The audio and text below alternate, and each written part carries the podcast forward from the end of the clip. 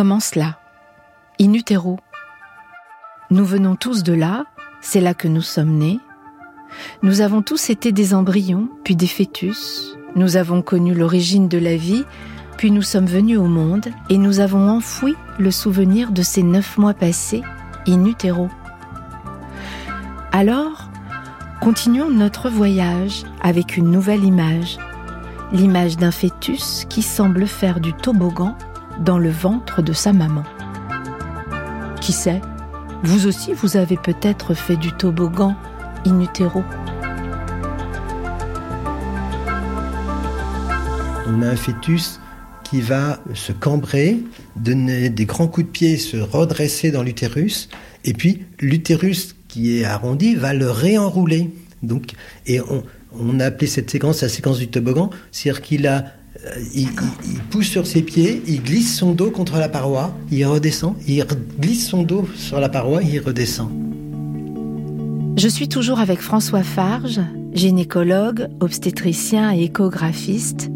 Il a exercé de nombreuses années à l'hôpital des Diaconesses à Paris. Je suis encore bouleversée par le film du fœtus au ballon. J'ai du mal à mettre des mots sur ce que je viens de voir. Ces images m'interrogent. Elles sont vertigineuses.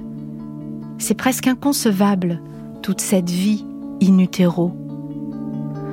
Après la découverte du fœtus au ballon, François Farge a cherché d'autres situations dans lesquelles un fœtus pourrait être confronté in utero à un objet ou à un autre que lui-même. Donc on a décidé de porter notre attention sur les jumeaux. Quand il y a de l'autre in utero. Et donc ça va poser la question de l'autre. Tout à fait. Et alors, vous avez donc étudié des... Des, des couples jumeaux. de jumeaux, tout à fait. C'était le dernier rendez-vous du soir, parce que ça dure forcément très longtemps. Hein. L'échographie morphologique, qui dure euh, souvent une demi-heure, trois quarts d'heure, avec les jumeaux, ben, ça a été une heure, une heure et demie. Et puis, à la fin de ce temps concentré, parce que sur des jumeaux, c'est quand même délicat, elle a un peu gêné l'autre au niveau des observations, tout ça.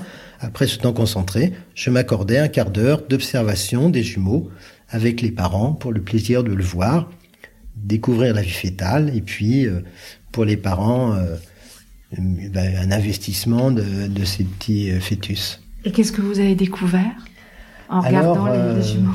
Eh bien, eh bien tout.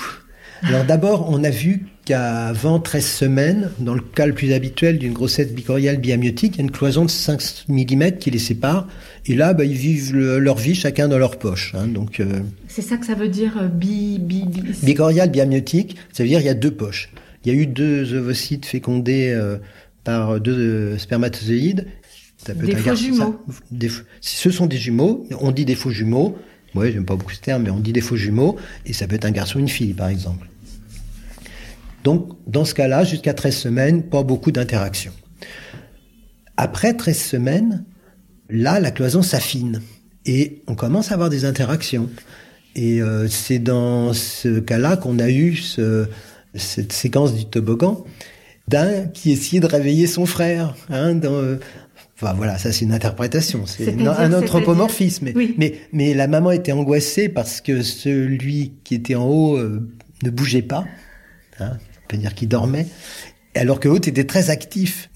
Et on avait, enfin en tout cas c'est ce que disaient les parents en regardant les images, il veut le réveiller, il dit allez réveille-toi, réveille-toi. Elle se mettait à la place du premier qui essayait de réveiller l'autre et qui faisait le toboggan. Bon. Et à un moment dans ce mouvement, il a tapé contre l'autre et ça a réveillé l'autre.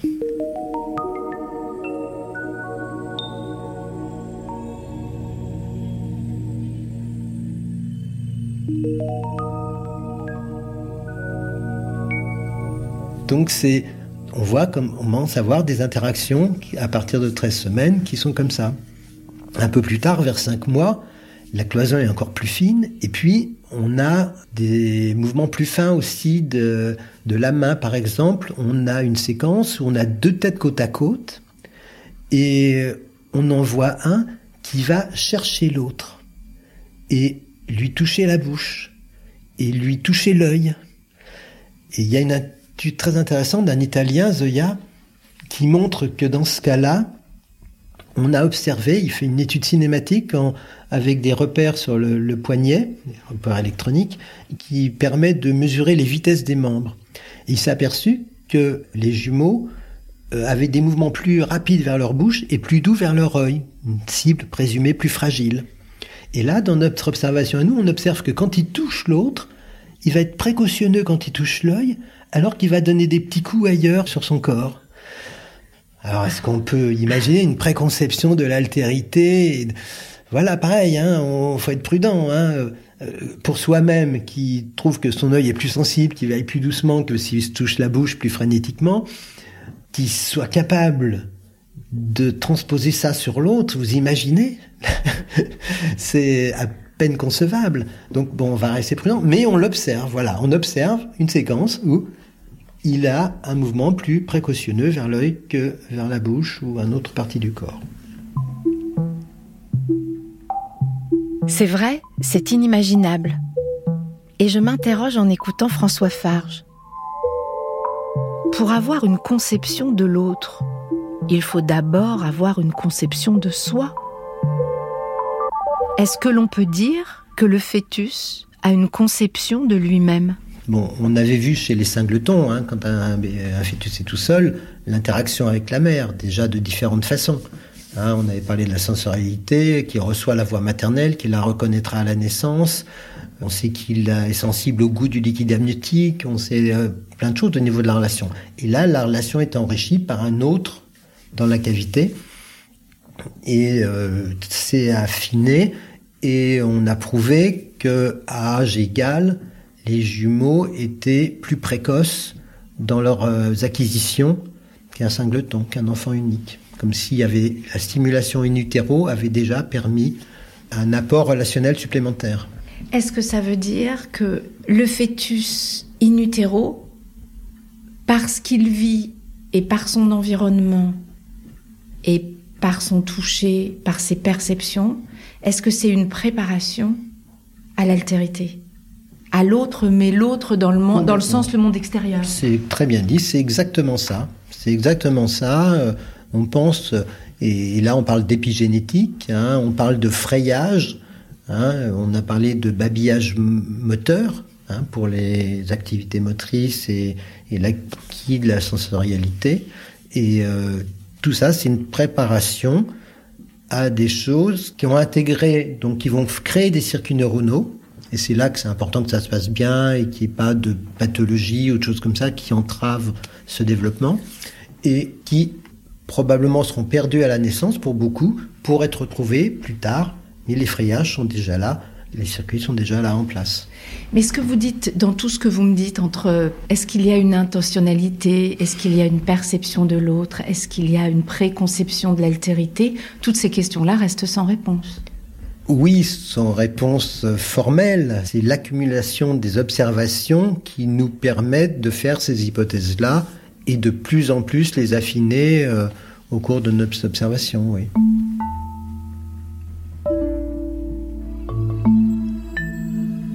On a vu que dans le cas des, jumeaux, dans votre histoire, il y en a un qui dort, hein, François Farge, et il y en a un qui s'amuse à faire du toboggan.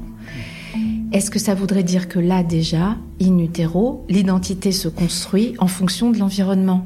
Et en fonction de la position dans l'utérus Les jumeaux ne vont pas avoir le même environnement. Et c'est ça qui va en partie déterminer leur identité? C'est évident qu'on voit des différences importantes, et je vais citer allez, une dernière séquence, c'est le papa qui avait dit, mais c'est un combat de boxe. C'était la petite fille qui prenait toute la place, qui donnait des grands coups de pied à son frère, et euh, des coups de main aussi d'ailleurs, et, et le frère était replié au fond du l'utérus, avec les deux petites mains devant le visage, comme un boxeur en défense, et c'était étonnant. Et à un moment, euh, avec ses poings, elle repoussait les pieds de sa. C'est un garçon, il repoussait les pieds de sa sœur. Et le papa a ajouté ah ben c'est la lutte pour l'espace vital. Donc c'était évident que là il y avait euh, voilà un dominant, un dominé. Mais on a suivi des, enfants après dans ces situations-là parce que ça nous intéressait de voir ce qui se passait après. Par exemple, une des observations, on avait effectivement retrouvé la même chose après. Mais ensuite, la petite fille a été malade et ça s'est inversé. Donc, faut pas. Euh, pas déterminant. C'est pas forcément. Euh, voilà. C'est pas. Pour l'instant, pour moi, c'est pas déterminant. Euh, ça peut s'inverser. C'est pas forcément concluant de, de poser ces, ces axiomes-là. On peut pas forcément dire affirmait qu'in utero, l'un est déjà dominant et l'autre déjà dominé. Et François Farge, on n'a pas parlé de ce que les parents disaient, parce que là, vous, vous reprenez les mots des, parents. Mhm.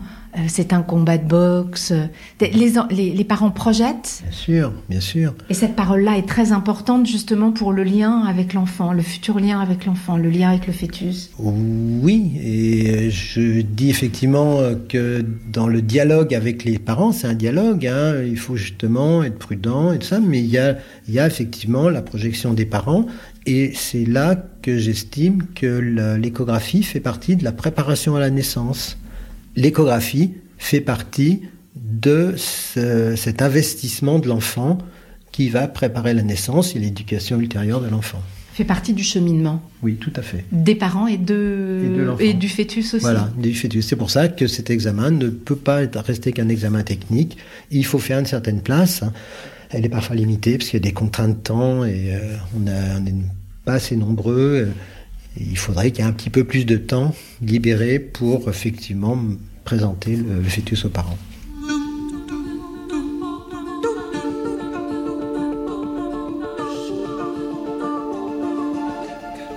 François Farge n'est pas un échographiste comme les autres. Empathique, attentif, après chaque examen morphologique du fœtus, il prend du temps pour échanger avec les futurs parents. Ce temps est essentiel à ses yeux il sait qu'il faut mettre en mots ces images de squelettes et d'organes parce que la relation à l'enfant à venir se joue déjà là, dans son bureau.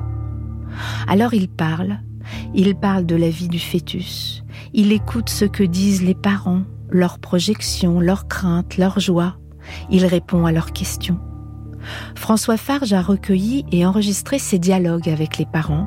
Il en a fait un film qui s'intitule Paroles d'échographiste avec la psychanalyste Nicole Farge.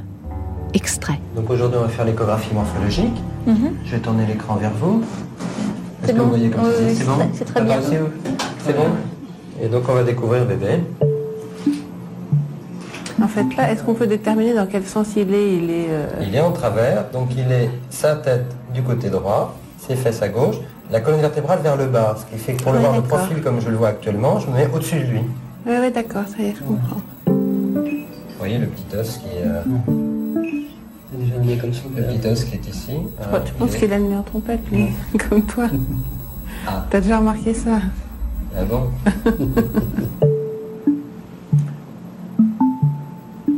C'est des mouvements de, succion ou c'est... Il fait des mouvements de succion, regardez, il, avale là, vous voyez Regardez les mouvements de, la bouche et de la langue, regardez. c'est trop beau. Regardez là, le pouce, hein. vous voyez que c'est le pouce précisément, hein. c'est pas l'ensemble de la main, hein. c'est bien le pouce qui est venu dans la bouche. C'est vrai qu'on rentre dans son intimité, là. il fait ses petites affaires dans son, dans son bocal et puis on est en train de l'espionner en fait. On participe à sa vie. Oui, c'est les actes d'amour. Et puis là, on voit bien que c'est vraiment un petit être, quoi. C'est pas... C'est un petit bonhomme, quoi, déjà. C'est miraculeux de s'imaginer qu'un être humain est en train de se former. Ça, ça c'est fascinant. C'est ça qui donne le vertige, en fait.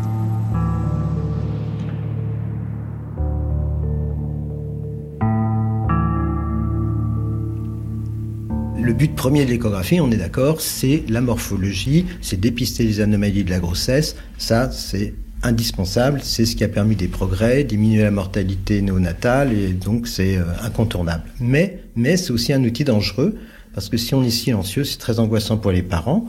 Par exemple, dans un temps euh, un peu tendu de l'échographie, quand je regarde, je fais l'examen du cœur, je dis toujours au couple, attendez, Là, je vais être un peu silencieux, mais vous inquiétez pas, c'est parce que je suis attentif et après, je vous réexplique. Parce que François Farge, vous êtes scruté pendant cet examen. Le regard des parents va de l'écran à vous. Et chaque grimace, chaque ciment d'œil, mm.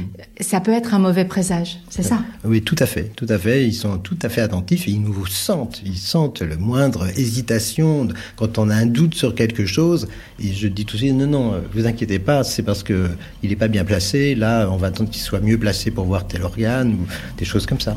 Donc, euh, toujours une parole prudente et respectueuse pour pas générer de l'angoisse lors de cet examen ils connaissent quand même l'enjeu, bien sûr. Non, c'est vrai que c'est important pour nous de savoir, d'avoir les explications, parce que vu qu'on est complètement à l'extérieur, que ces images, il euh, faut nous expliquer parce qu'on comprend pas grand-chose. Et que moi, je sais que mon cousin est tombé face, avec sa femme face à un échographe qui, qui leur a carrément euh, dit qu'il voyait pas le cœur, qui, s'inquiétait, que c'était peut-être un œuf clair et que euh, les a laissés partir chez eux avec cette idée dans la tête, sans, sans lui prendre le temps de chercher, de bien leur dire que peut-être qu'on voyait pas ça à ce moment-là parce que l'enfant, parce que le matériel, je sais pas. Donc ils ont passé une nuit infernale à se dire, bah, on va peut-être pas avoir d'enfant. Euh, et, que le lendemain, bon, bah, l'échographie, tout s'est bien passé, que le bébé était tout à fait en pleine forme.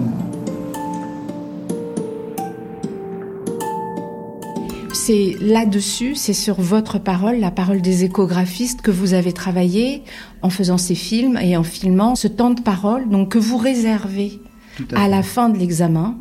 Vous parlez avec les parents et là, vous êtes un traducteur d'images parce que ces images, sans votre parole, n'ont pas de sens. C'est tout à fait ça. Et tellement qu'en 1994, avec Nicole Farge, qui est psychanalyste, on a trouvé nécessaire de faire un film pour témoigner de cette façon de travailler auprès des collègues, parce que c'était pas encore admis tellement. Euh, il y avait quand même l'idée d'un pouvoir médical. On avait la science, les parents de toute façon ils voient rien, euh, mais donc le fait de pouvoir par des paroles prudentes et respectueuses donner une forme à ce bébé et le montrer aux parents, ça nous paraissait fondamental. Et donc, on a fait ce film, Parole d'échographie, où on mettait la place au père, où on humanisait le fœtus et on expliquait tous les enjeux et tous les dangers de l'échographie en même temps que ce qu'on pouvait améliorer. Parce que ça déshumanise l'échographie? Bien oui, parce qu'on découpe le bébé en organes, on, cherche la malformation, on, on risque, s'il y a un doute sur quelque chose, que les parents désinvestissent l'enfant. Donc ça, c'est important. Si on, a une inquiétude sur une trisomie 21 et que cette inquiétude va durer trois semaines, le temps qu'on ait les résultats d'une amyosynthèse ou autre chose, euh, les parents peuvent désinvestir l'enfant, dire ah ben finalement peut-être il va pas naître et euh, est-ce qu'ils vont avoir la même relation avec euh, ce fœtus? Est-ce qu'elle va lui, parler de la même façon, tout ça, alors que d'un seul coup, elle a un doute qu'il n'aille pas bien et qu'il ne puisse pas aller au bout de la grossesse. Ça veut dire que l'échographie peut couper le lien Tout à fait, si on n'est pas très prudent dans nos propos. On dit la vérité aux gens, donc on dit s'il y a un doute, s'il y a quelque chose qu'il faut surveiller particulièrement, on va le dire, mais il faut vraiment le dire en accord avec les parents et euh, que ce, que ce soit pas effectivement une coupure de lien et au contraire une attention en commune vis-à-vis de l'enfant avec des examens complémentaires éventuels des choses comme ça. J'ai lu que l'échographiste pouvait se sentir responsable du fœtus qu'il est en train d'observer. Est-ce que vous, quand vous observez un fœtus, vous avez une forme de lien avec lui? Oui, c'est intéressant comme idée. Je me la formulais pas forcément comme ça. Euh, mais bien sûr, et euh, non seulement ça, mais euh, il y a une empathie en même temps pour le fœtus et en même temps pour les parents qui ne doit pas empêcher d'être performant dans la recherche. Il ne faut pas, parce qu'on est un excès d'empathie, ne pas voir. Il faut faire très attention à ça. Donc il y a une juste distance qu'il faut garder vis-à-vis -vis des couples.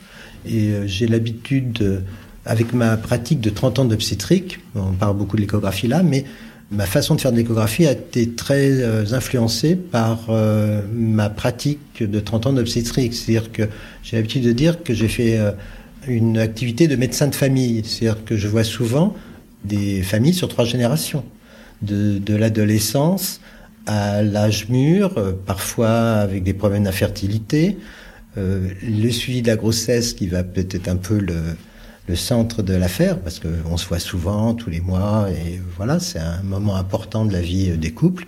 Et puis après, euh, l'âge de la ménopause, la surveillance mammaire très importante. Et, et donc, ça, parfois, j'ai des familles que je suis sur trois générations. Et un ami, Jean-Pierre Abeille, m'a dit, tu verras que tu vieillis quand tu euh, accouches les filles que tu as fait naître. c'est une médecine un peu à l'ancienne qui est de plus en plus difficile à faire du fait de la technologie actuelle et, de l'hyperspécialisation de nos métiers, de, chaque médecin. Donc ça, c'est de plus en plus difficile à avoir ces deux un peu d'ensemble. Mais euh, voilà, ça reste une relation humaine et, ça reste au cœur de notre métier et c'est ça qui fait euh, cette passion pour ce métier. Le fœtus est une personne? Oui, bien sûr. Bah, ça, j'en ai jamais douté dès le début. Et on le dit déjà dans notre film en 94. Et euh, bien sûr, oui. Le fœtus est une personne avec une vie intérieure?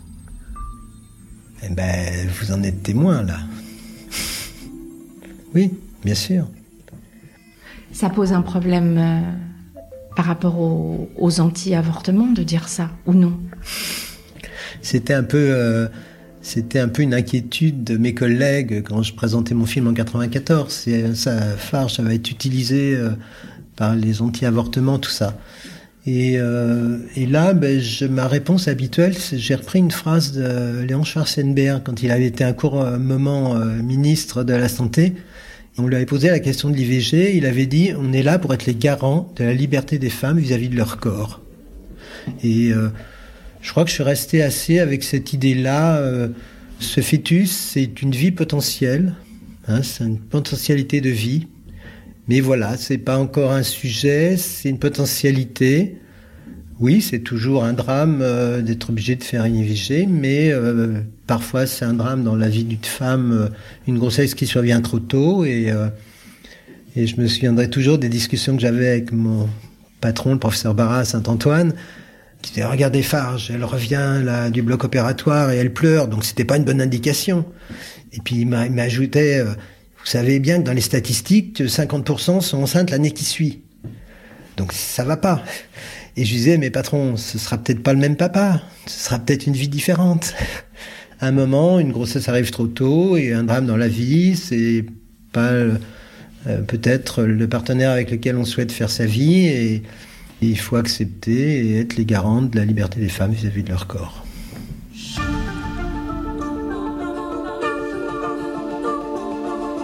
C'est une belle réponse, claire et sans ambiguïté François Farge est un homme profondément respectueux de l'autre, du côté de la vie, comme il me l'a dit au début de notre rencontre. Avec François Farge, j'ai compris que la vie d'un fœtus in utero est une vie sensible et qu'on pouvait se demander si le fœtus a des intentions, des préférences, un début de conscience et peut-être même une vie psychique. Comme j'aimerais en savoir plus sur la sensorialité du fœtus, je vais aller voir Benoît Chal. Benoît Chal, c'est le grand spécialiste français du goût et de l'olfaction chez le fœtus. In utero a été documenté par Anna Massardier, écrit par Zoé Varier et réalisé par Flora Bernard. In utero est un podcast original de France Inter.